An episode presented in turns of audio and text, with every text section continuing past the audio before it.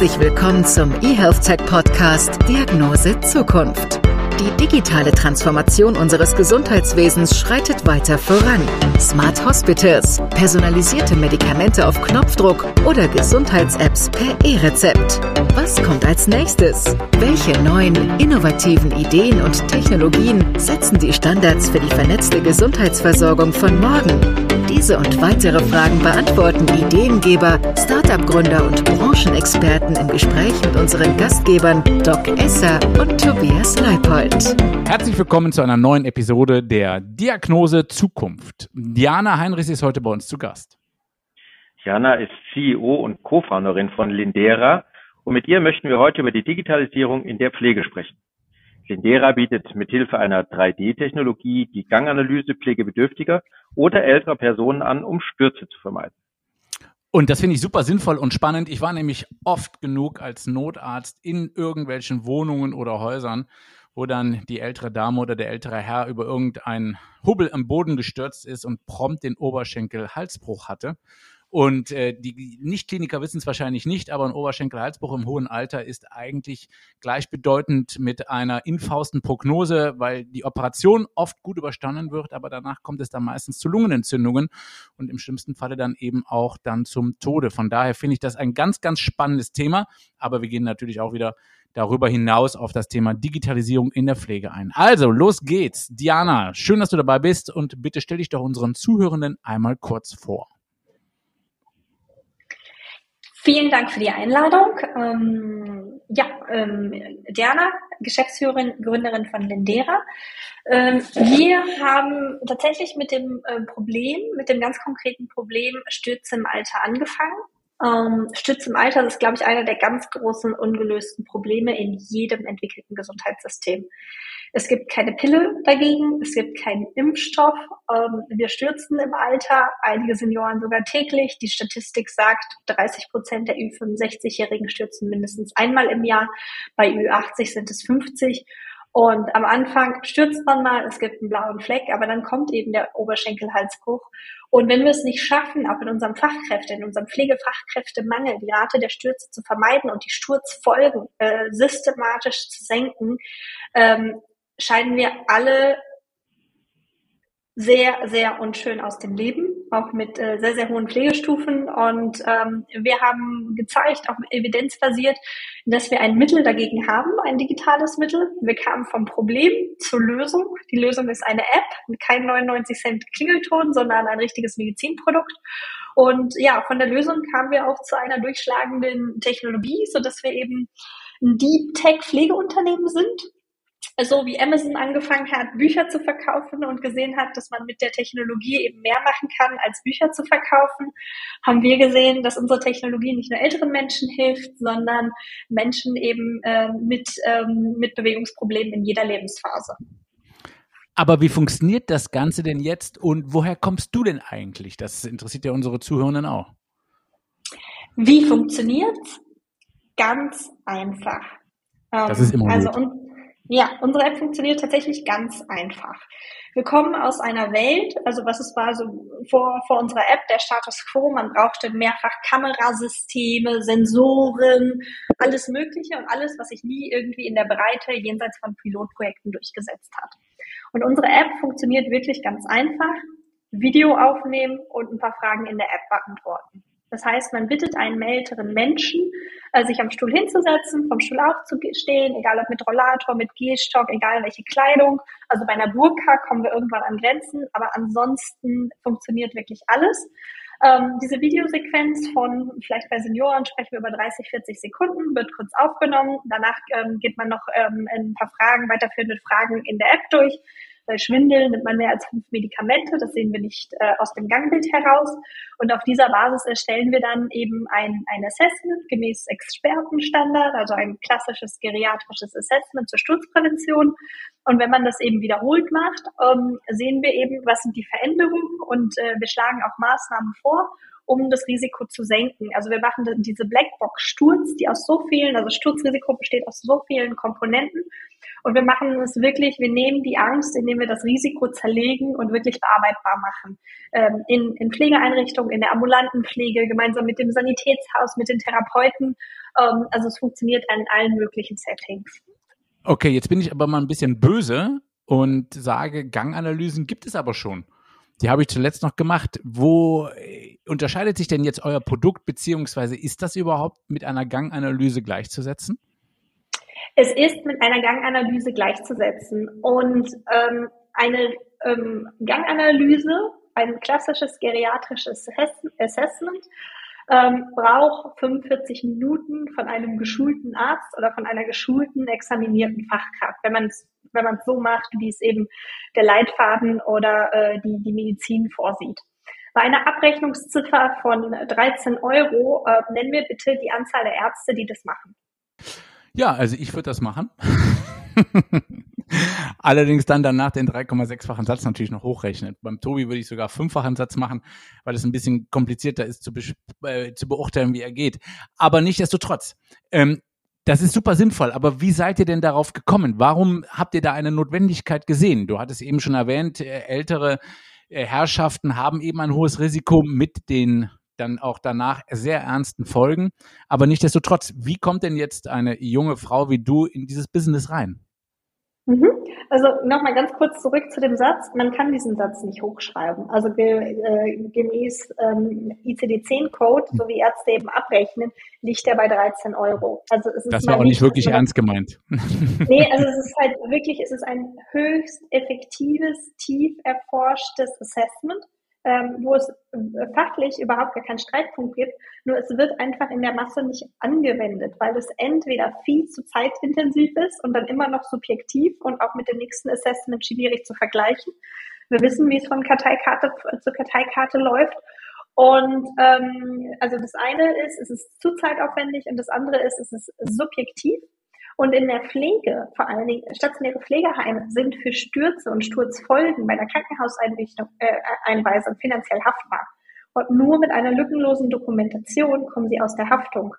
Und bei all diesen Themen, wir haben zu wenig Fachkräfte. Also wer investiert denn? Also natürlich alle super Ärzte, die wir haben, alle super Fachkräfte, wenden 45 Minuten auf. Nur wir haben nun mal einfach viel zu wenig Fachkräfte zu, äh, zu, zu der Rate, wie wir stürzen und wie es, ähm, also wie es behandelt werden muss. Und diese, also diese Arbitrage, die, die wir haben, die gehen wir eben an. Wie wir auf, ähm, auf ähm, also auf die Idee kamen, ähm, es sind so, sind glaube ich so, so drei Facetten, die da zusammengekommen sind. Ähm, ich war, also eigentlich war ich in meinem Job total happy. Ähm, ich habe für ein amerikanisches Softwareunternehmen gearbeitet. Die verstehen was von guten Geschäftsmodellen, ähm, die verstehen was von äh, flexiblen Arbeitszeit, Vertrauensarbeitszeit, Vertrauensarbeitsort. Hatte ein tolles Team, äh, super Chefin. Ähm, also war eigentlich wirklich happy und dachte aber, ist es wirklich das, ähm, was, was für mich auch so, wenn, wenn ich mit, mit 60, 65 plus zurückblicke, äh, dass das für mich so ein Kontinuum hat. Und habe mal überlegt, wie kann es eigentlich sein, dass wenn wir über richtig, also wenn ich über meine eigene Zufriedenheit nachdenke und wenn wir über richtig gute Software nachdenken, dann ist Europa meistens nicht die Antwort. Ähm, wir sind es eine, jenseits von SAP haben wir relativ wenig an wirklichen äh, Technologieunternehmen in den DAX gebracht. Und wo steht eigentlich geschrieben, dass wir die Tech-Unternehmen äh, nicht von Weltrang aus Deutschland heraus entwickeln können und aufbauen können? Und jetzt ist das Büro vergeben, die Suche im Internet ist vergeben, der äh, Onlinehandel ist vergeben. Ähm, nur das Thema alternde Bevölkerung ähm, ist noch sehr, sehr unbefleckt, was digitale Durchdringung anbelangt. Und ich mag einfach alte Leute und ich möchte, dass wir anders älter werden, als es aktuell der Fall ist und dazu eine Lösung beitragen. Und so ähm, habe ich mich freistellen lassen. Ich habe im Pflegedienst gearbeitet. Ähm, ich hatte ein Stipendium von, von den Maltesern, war eine Zeit lang auch, habe in Demenzstationen hospitiert und wirklich ganz viele Interviews geführt mit Senioren, mit Angehörigen, mit Ärzten, mit Krankenkassen. What keeps them up at night? Ähm, was ist wirklich der Elefant im Raum, ähm, was sind die Tabus, weil dass wir zu wenig Geld haben, dass alle frustriert sind, ja, aber das ist keine Lösung. Das ist halt so die, die Zementierung des Status quo.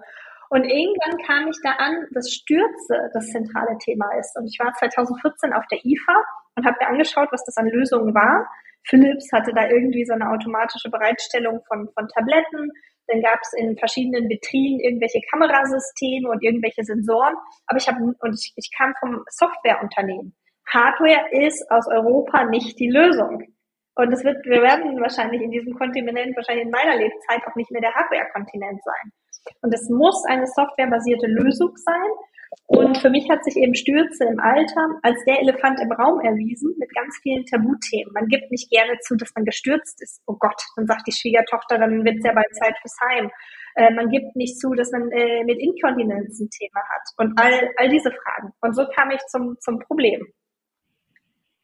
Ja, das hast du vor allem auch, finde ich, schön gesagt. Ich mag einfach alte Leute und ich finde es toll, dass du auch in die, äh, dann wirklich in die Praxis hineingeschaut hast mit, mit deinen Tätigkeiten. Bevor wir gleich nochmal auf die Technik kommen, weil 3D-Analyse ist ja auch nicht einfach so ganz einfach mal zu machen. Ähm, ist das auch ein bisschen mit deiner Erfahrung der Grund, warum ihr direkt international auch gegründet habt? Und du hast ja auch den Verband Digitale Gesundheitsversorgung gegründet. Vermutlich dann auch, um einfach die Technologien hier aus Deutschland und die Solutions dann entsprechend zu fördern? Um, ähm, also wow, das sind äh, zwei, zwei sehr, sehr große Themen. Um, ähm, also das eine ist, ja, also für mich war dann die Lösung sehr, sehr klar. Es muss eine einfache App sein.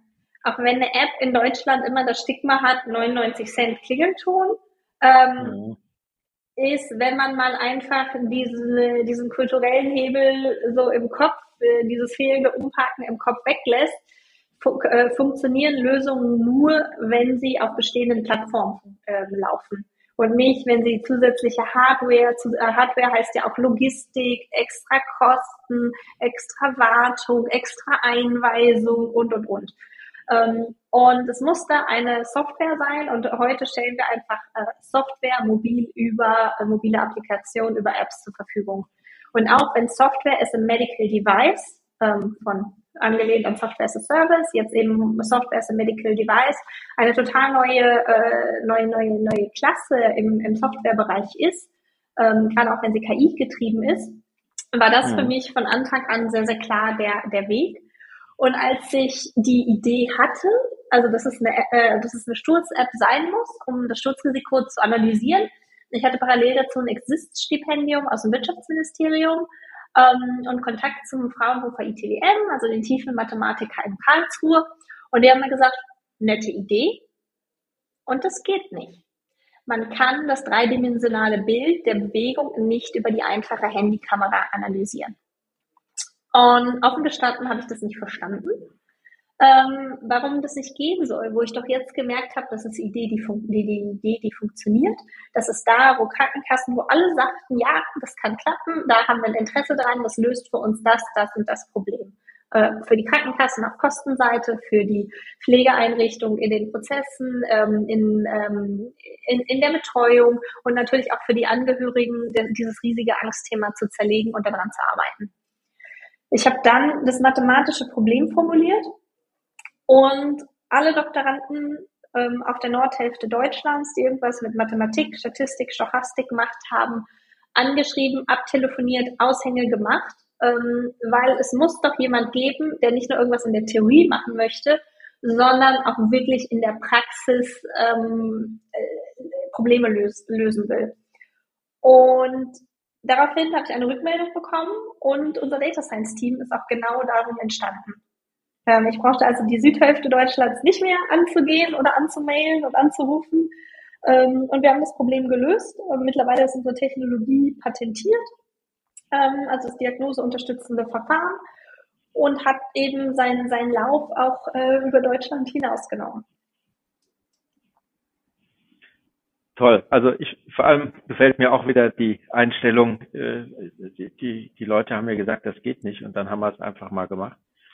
Und ähm, ähm, insofern die, die 3D-Analyse ist ja tatsächlich auch kein ganz einfaches äh, Produkt, äh, wird ja an verschiedenen Stellen auch schon teilweise eingesetzt, perfekter Trainingsschuh zum Beispiel und so weiter und so fort. Und ähm, die vielleicht kannst du noch ein bisschen was dazu sagen, welche, welche Vorteile jetzt die, die Anwendung für die Patienten bietet oder ähm, wie exakt es ist ähm, oder wie ihr da konkret das, das Sturzrisiko mindert. Also ich würde ganz gerne wissen, äh, Tobi auch, ähm, welche Daten ihr nutzt. Ja, super. Also das finde ich nämlich ganz, ganz spannend. Ich hatte ja eben schon ganz gemein gesagt, naja, in einem Sportgeschäft machen die das auch. Ähm, also was ist der Unterschied nochmal dazu und wie wird es vor allen Dingen auch angenommen von den Anwendern? Mhm. Mm, man mag vielleicht, also wenn man Technologie und Senioren denkt, dann denkt man an irgendwelche klobigen Handys mit riesigen Tasten und Technologie aus den 90ern. Wenn es um Bewegungsanalysen geht, sind Senioren einer der oder vielleicht sogar die anspruchsvollste Zielgruppe. Ähm, warum? Also das eine, Senioren laufen nicht zweimal vor der Kamera. Es muss beim ersten Mal sitzen. Alle bisherigen Motion Trackings sind eine 2D-Technologie. Das heißt, also auch wenn man die Google Media Pipe, Apple MLA Kit sich alles anschaut, das sind 2D-Technologien und das heißt, man muss sich vor der Kamera ausrichten. Und wenn man aus dem Winkel von der Kamera fällt, ähm, dann äh, fängt man wieder von vorne an. Das funktioniert einfach mit multimorbiden Menschen Ü80, Ü90 nicht. Die laufen nicht zweimal. Ähm, das ist so die eine Anforderung, die wir hatten. Das heißt, wir müssen aus jedem Winkel und das funktioniert nur, wenn man den Sprung von 2D auf 3D schafft.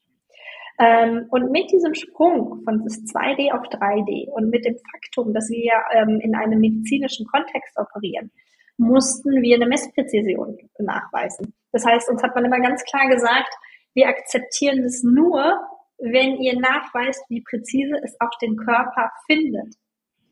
Und es gibt eben verschiedene andere Lösungen, auch im medizinischen Kontext, aber niemand hat bisher eine Messpräzision nachgewiesen. Ähm, und es ist überhaupt nicht, also überhaupt nicht greifbar, ähm, ob da nicht einfach ein Strichmännchen draufgeklebt ist. Ähm, und wir haben unsere Technologie validiert. Das heißt, wir haben uns gegen das, den Goldstandard unter den sensorbasierten äh, medizinischen Systemen äh, dem, äh, dem Gateway-Teppich, ähm, dem, dem Viking-System, ähm, einerseits in der Charité, dann auch im Hasso-Palatner-Institut und uns dagegen gemessen. Und uns auch dagegen gemessen, hält man das Handy in der Hand oder äh, wird das Handy fest hingestellt. Und wir haben gezeigt, dass wir diese Messpräzision auf dem gleichen Präzisionslevel sind. Und mit dem gleichen Präzisionslevel äh, haben wir auch nachgewiesen, dass wir auf den Millimeter genau Messwerte rausgeben. Was ist die Schritthöhe? Was ist die Schrittlänge? Wie ist die Rumpfbeugung? Und von dort kann man dann eben auch diagnoseunterstützende Aussagen machen. Ähm, ist der Rollator richtig eingestellt? Welche Therapie? Ist ein Balancetraining angesagt? Ähm, gibt es ähm, erste Anzeichen von Parkinson? Egal was, aber das kommt halt erst über die Präzision hin. Und damit sind wir faktisch eine, eine Spitzenmedizinlösung, ein, ja, ja, Spitzenmedizin, die auf einmal massentauglich ist. Nicht nur, weil sie ähm, als, als App deutlich kostengünstiger bereitgestellt werden kann, sondern äh, und vervielfältigt werden kann, sondern auch, weil wir ähm, ähm, an jedem Ort zu jedem Zeit komplett unabhängig agieren können. Wie sichert ihr euch ab? Also äh, ich gehe ja davon aus, oder ich habe es hoffentlich richtig verstanden, es ist ein Medizinprodukt, oder? Mhm. Ja. Genau. Und ähm, wie sichert ihr euch ab, dass die Messung wirklich exakt ist und dass die Auswertung der App dann auch eben so hundertprozentig ist, dass die Patienten, die Betroffenen danach dann eben, wie du es gerade schon gesagt hast, ihre Rollatoren anpassen oder ein anderes Schuhwerk kaufen oder ein Balancetraining machen oder zum Neurologen gehen? Mhm. Also diese Absicherung, die ist ja auf auf unglaublich verschiedenen Ebenen. Also was passiert, wenn man unsere App nutzt und plötzlich fällt? Ähm, also vor, vor, vor der Kamera äh, fällt bis hin dazu, wie präzise sind. Und jeden einzelnen Schritt als Medizinprodukthersteller äh, müssen wir eben nachweislich aufdröseln und, und absichern. Das eine ist, wir empfehlen, dass unsere App eben äh, mit einer zweiten Person gemacht wird oder ähm, auch zusammen mit Pflegekräften weil wir sprechen über Pflege, also die Indikation ist ja pflegebedürftig. Ähm, äh, so sehen wir, dass, äh, dass das äh, durchaus begleitet äh, gemacht werden muss. äh, weil Pflegebedürftige das, das nicht einfach alleine machen. Ähm, zweiter Schritt ist, und deswegen sind wir auch zum Beispiel keine Liga, weil Liga explizit ähm, pflegerisches Personal ausschließt. Ähm, eine zweite Thematik ist natürlich äh, komplett DSGVO-konform. Dann alle möglichen ISO-Normen, die das äh, Medizinprodukt ähm, äh, äh, die das Medizinprodukt erfordert. Ähm, Datenverarbeitung hier in Deutschland. Eine ganz wichtige Komponente ist, dass wir nichts auf dem Handy speichern. Das heißt, die, ähm, die Sachen werden, ähm, das Video wird aufgenommen und wir kennen ja alle von WhatsApp. Ich nehme ein Video oder ein Bild auf und dann liegt das in der Bibliothek äh, auf dem Handy. Und das bei uns nicht der Fall. Also wenn die Daten zu uns hochgeladen sind, sind sie komplett weg vom Handy und man hat halt kein, zu keinem Zeitgriff irgendwie Zugriff auf dem, auf, aufs Gerät, auf die Antworten. Also jeder einzelne Schritt ist, ist bei uns von der Präzision über Validierung auseinandergenommen, abgesichert, ähm, auditiert worden, in, in, in welcher Dimension oder was, welche Anforderungen wir da auch immer medizinproduktrechtlich erfüllen müssen. Jetzt ist es ja so, dass ihr, dass, oder dass man immer direkt dann denkt an zu Hause und Senioren. Und äh, wenn wir es aber richtig verstanden haben, Heidi, seid ihr ja auch äh, in ganz äh, weiteren Bereichen unterwegs, also Kliniken, im Sport, in der Pflege. Kannst du uns vielleicht noch ein Beispiel äh, geben, äh, wie ihr es vielleicht auch in der, im Profisport einsetzt oder auch ein Beispiel aus der Klinik? Das fände ich noch interessant, oder Heidi? Äh, gern. Ich schlage den Bogen kurz von, von der Pflege zu, zu, bis wir auf Yoga hin, hinauskommen.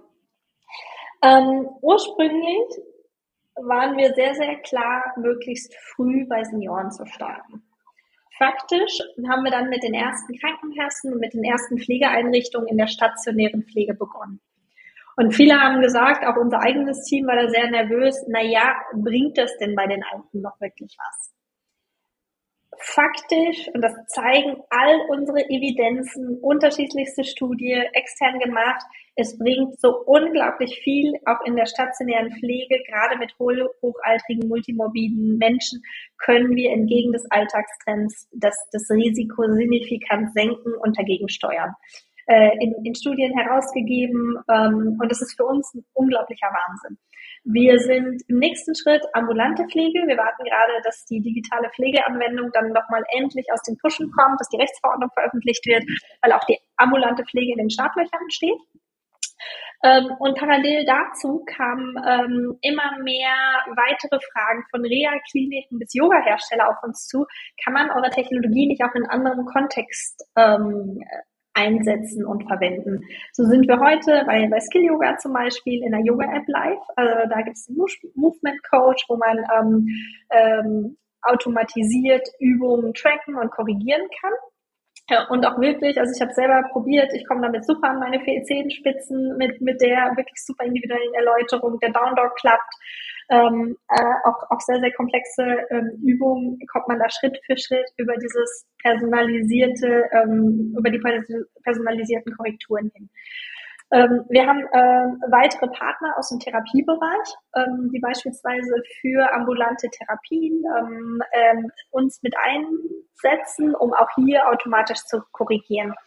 Ähm, dann im Klinikbereich, gerade im Entlassmanagement. Wir kennen den typischen Drehtüreffekt. Ähm, und auch da sind ähm, Sturzassessments sind eine der zentralen Vorgaben. Ähm, und hier sind wir auch mit verschiedenen Reha- und Akutkliniken dran, wie zum Beispiel dem Johannes Wesseling Klinikum in Minden, ähm, dass wir das entsprechend im Entlastmanagement einsetzen. Und es gibt das neue DMP Osteoporose, wo Therapiezentren dran sind, ähm, das mit uns äh, das geforderte Sturzassessment im DMP Osteoporose smart und digital umzusetzen ähm, Sanitätshäuser, die sagen, wir wollen nicht wie wir sehen, wie der Zug abfährt, ähm, so wie die Apotheken ihn haben abfahren sehen.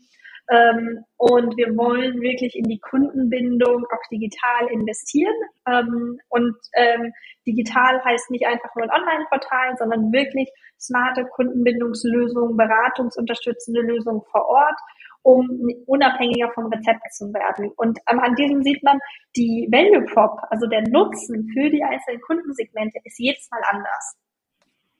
Ja, das ist äh, vielleicht sicherlich auch mal etwas Interessantes, dass wir uns austauschen könnten, wie sowas dann im Bereich Notaufnahme eingesetzt wird, weil wir da natürlich häufig die Anlaufstelle sind, wenn es dann zu spät ist Die Frage ist immer, wie kann ich das demnächst verhindern? Aber la lass uns vielleicht nochmal zusammen ähm, nach, nach vorne schauen und in die Zukunft schauen. Es ist ja so, dass ihr als Ziel habt, so einen weltweiten Standard ähm, zu, zu setzen in der Sturzprophylaxe. Und äh, wie, wie, wie möchtet ihr das denn erreichen?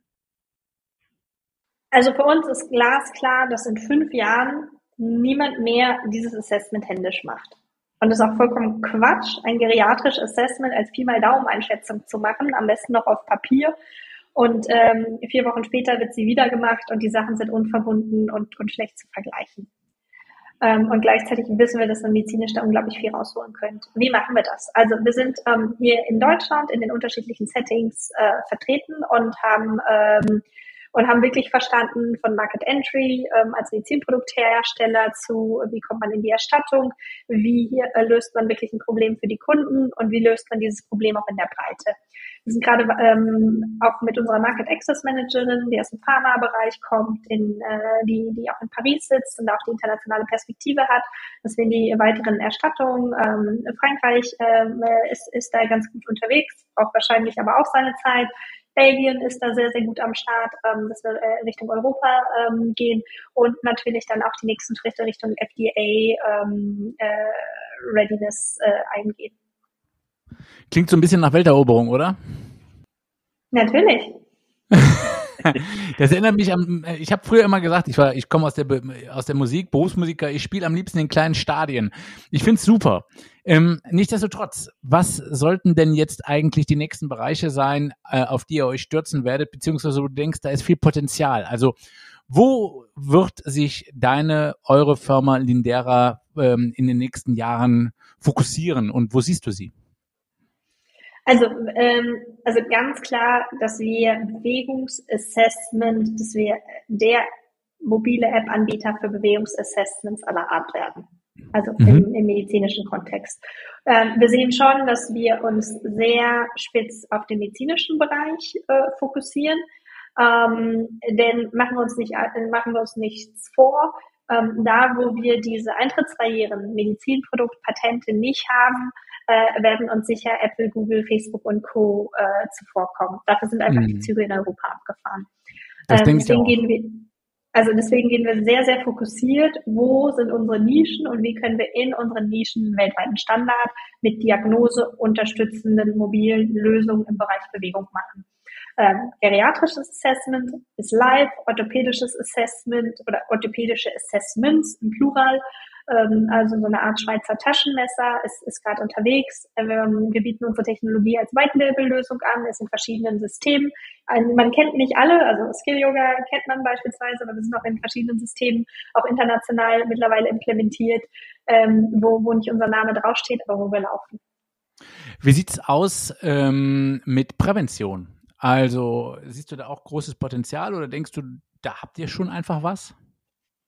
Ich glaube, ähm, Prävention ist ein No-Brainer, wenn man sich eine alternde Bevölkerung in einem entwickelten Land anschaut. Gleichzeitig wissen wir auch, dass Deutschland mit dem Präventionsbudget, mit dieser konkreten gesetzlichen Umsetzung meilenweit vor vielen anderen Ländern äh, ist. Also wir hatten eine kanadische Delegation, äh, die haben ganz große Augen gemacht. Alle reden über Prävention, ähm, und jeder Wissenschaftler erzählt was von Prävention. Nur Prävention ist in den meisten Ländern und in den meisten Settings nicht in der Regelversorgung. Ja, das ähm, stimmt, leider. Deswegen bin ich relativ vorsichtig. Also wir können uns natürlich auch als präventives äh, System entsprechend positionieren. Nur wer zahlt für Prävention? Hm. Ja, und dann müssen wir ja also genau schauen, äh, nicht alle sind dabei und man ist tatsächlich eher in der Notaufnahme akut und ähm, wir sehen beispielsweise die Wohlfahrt aktuell äh, sind die, wenn es darum geht zu helfen, wenn es um Notfallsituationen geht, ist, hm. ist die super am Start, wenn es darum geht, digitale Prozesse einzuführen. Äh, das sehen wir auch in unseren Kliniken. Jede Klinik schafft akut Notaufnahme unglaublich klasse, was sie da alles schaffen. Wenn es darum geht, aber präventive Strukturen einzuführen, und ich rede jetzt noch nicht mal um gesundheitliche Sachen, präventive IT-Strukturen einzuführen, wirklich smart die Zusammenarbeit zu gestalten und nicht nur am laufenden Blut irgendwie zu, zu agieren. Da müssen wir ganz ehrlich zugeben, ähm, da, da sind wir auch noch nicht so weit. Ja, wobei ich aber da jetzt ein bisschen gegenhalten würde, da ist natürlich die Notaufnahme, die du gerade erwähnt hast, falsch, ne? Weil da ist ja das Kind schon in den Brunnen gefallen. Ähm, ich stelle bei mir immer zwei Patientenklientele fest. Ähm, auf der einen Seite hast du die, die quasi ja in sehr kurzer Zeit ihren Körper runterwirtschaften und sich eigentlich wenig dafür interessieren. Und auf der anderen Seite hast du aber mittlerweile wirklich ein bis ins hohe Alter gehenden äh, Grad an Selbstvermessern die auch wirklich Bock drauf haben, dass sie auch im hohen Alter noch äh, letztendlich die schwarze Piste runterfahren können. Und da denke ich schon, dass Prävention Sinn machen würde. Das große Problem ist natürlich, Prävention ist kaum messbar, weil du ja quasi für die Zukunft und in die Zukunft reinarbeitest. Und dementsprechend gibt es da natürlich dann eben auch wenig Anbieter, weil es sich einfach so finanziell nicht lohnt, oder? Also wir können Prävention messbar machen. Das machen wir auch im stationären äh, Setting Pflege. Ähm, das nennt sich dann Gesundheitsförderungsprozess, der, der für uns echt Hand und Fuß hat. Weil Sturzprävention, also eine App fängt niemand auf. Wir haben da auch keinen Fallschirm oder so drin. Wir sind ja auch kein Notrufsystem.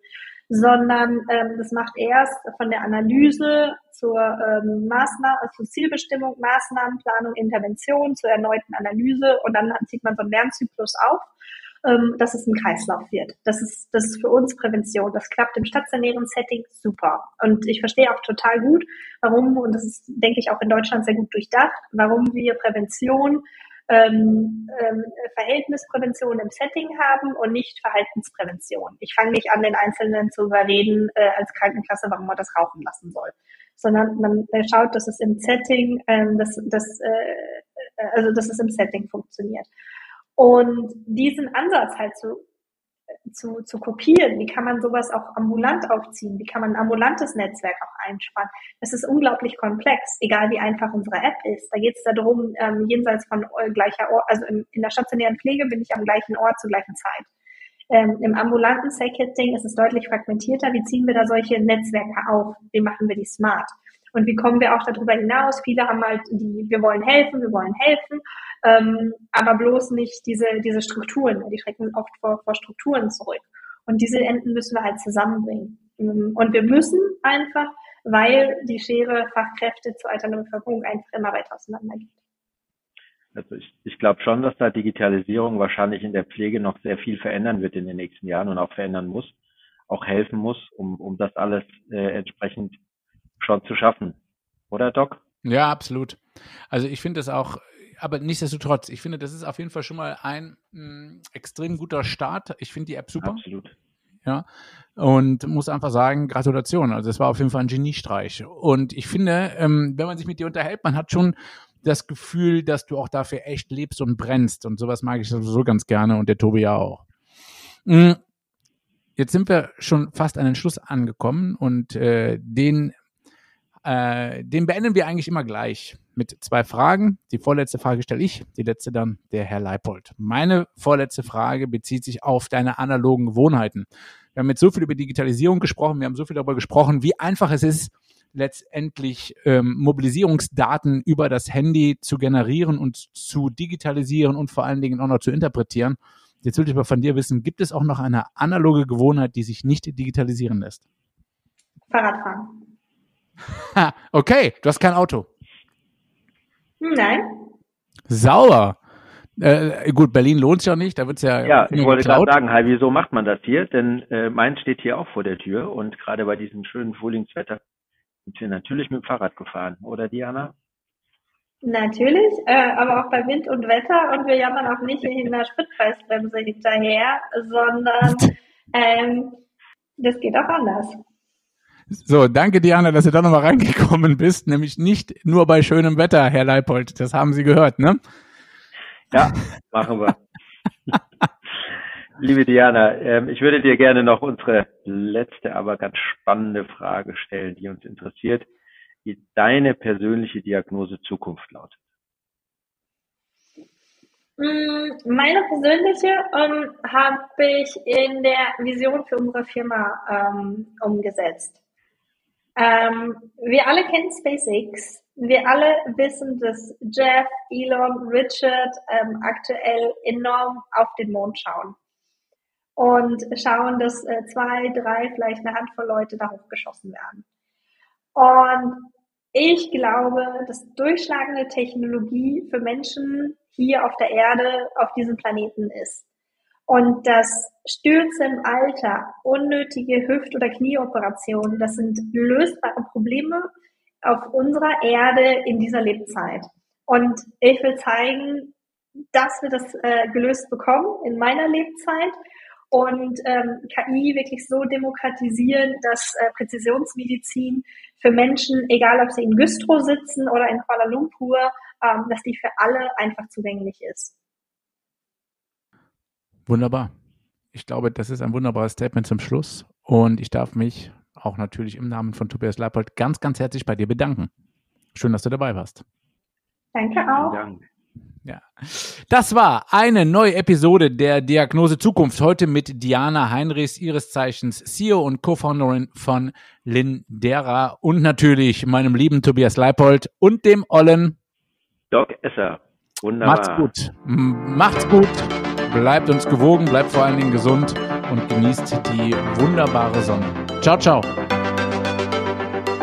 Wir hoffen, wir konnten Ihnen neue Denkanstöße geben und sind gespannt auf die nächste Episode Diagnose Zukunft.